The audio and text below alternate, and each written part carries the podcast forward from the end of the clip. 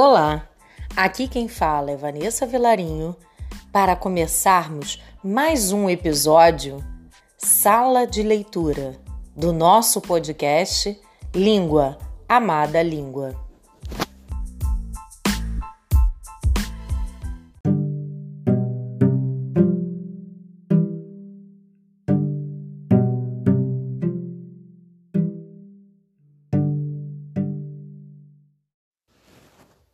Vozes mulheres.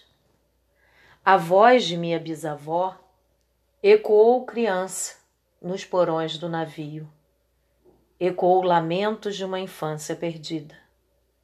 A voz de minha avó ecoou obediência aos brancos donos de tudo. A voz de minha mãe ecoou baixinho, revolta no fundo das cozinhas alheias debaixo das trouxas, roupagem suja dos brancos, pelo caminho empoeirado, rumo à favela. A minha voz ainda ecoa, versos perplexos, com rimas de sangue e fome. A voz de minha filha recolhe todas as nossas vozes, recolhe em si as vozes mudas, caladas engasgadas nas gargantas. A voz de minha filha recolhe em si a fala e o ato, o ontem, o hoje, o agora. Na voz de minha filha se fará ouvir a ressonância, o eco da vida liberdade. Poemas de recordação e outros movimentos Vozes, mulheres, da altura Conceição Evaristo.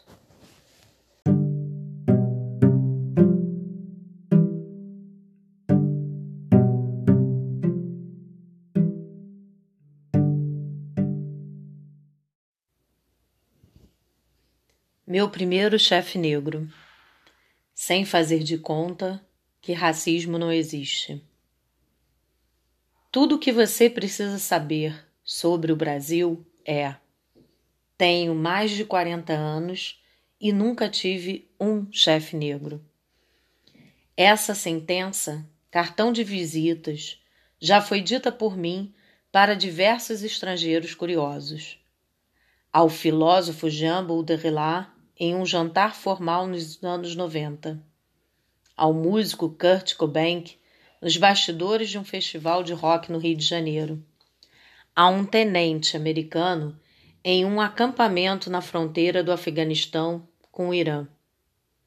Ao dono da pousada onde me hospedei em Tóquio.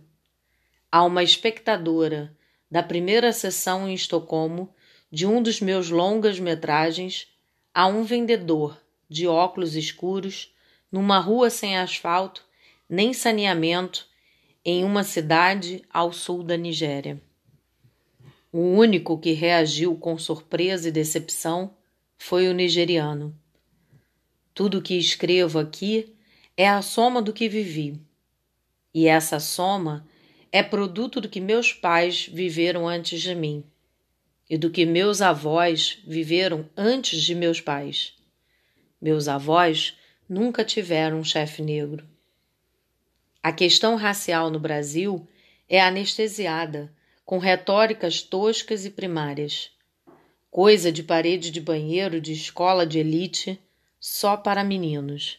E talvez, por isso, tão populares entre os homens. Não há uma questão negra. Somos todos mestiços. Raça não existe. Brancos também têm direitos. A ditadura das minorias. Tipologia Em nosso país existe uma figura antiga, o negro conveniente, aquele que diverte com sua arte, que nos encanta com samba no pé e dribles em campo, que comove com sua alegria, que fascina com seu corpo. O negro conveniente não incorpora a cultura afro em seu cotidiano e não se engaja em questões de raça. Ele perde a oportunidade de apontar o racismo que vê no dia a dia, mas não perde o amigo. Ele anula sua essência, que em última instância é para todo negro brasileiro ser produto da escravidão, para fazer parte de um grupo no qual não se discute raça e se faz de conta de que racismo não existe.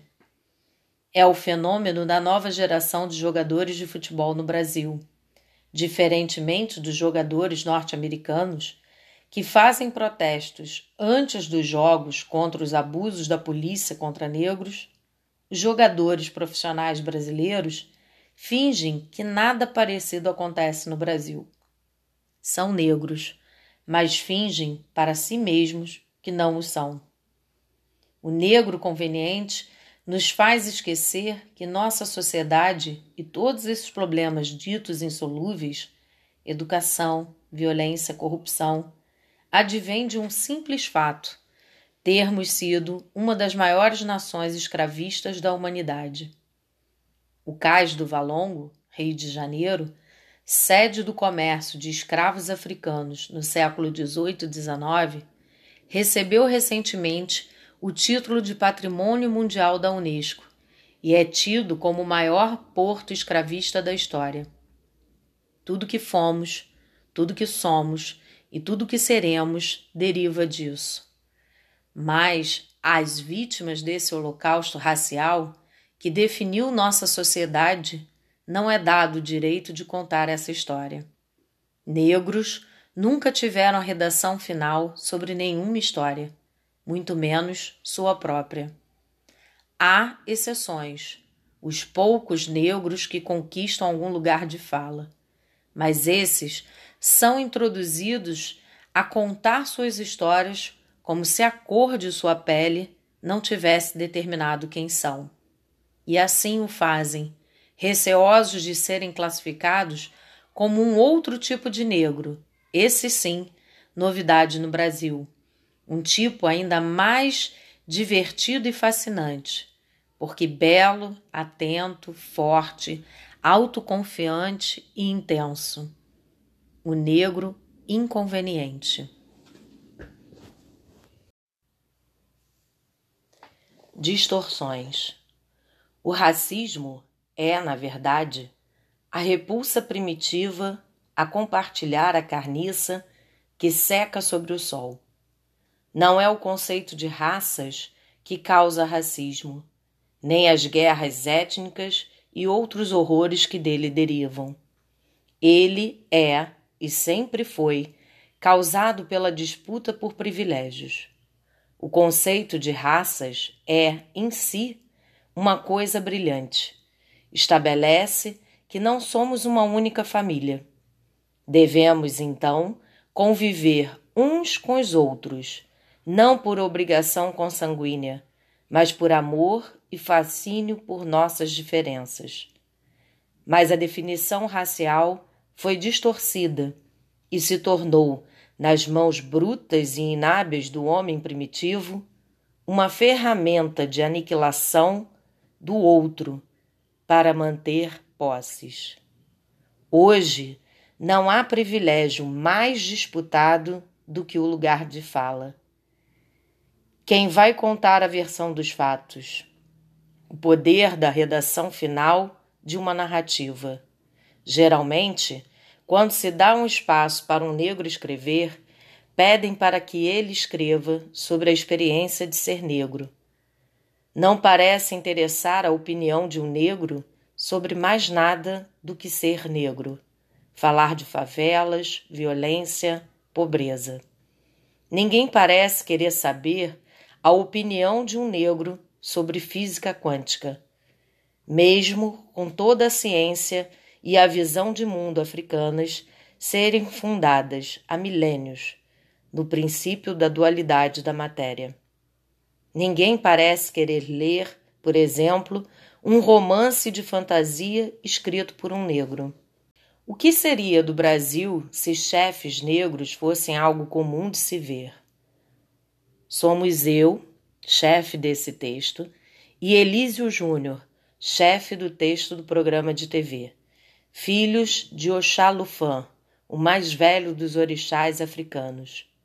Somos gente serena diante da finitude das coisas. Gente ciente de que as coisas chegam ao fim para que algo comece. Gente que está experimentando o raro direito à palavra final, o direito de escolher a última palavra de um texto. Gente. Do autor Dodô Azevedo ou Luiz Fernando Azevedo, Folha de São Paulo.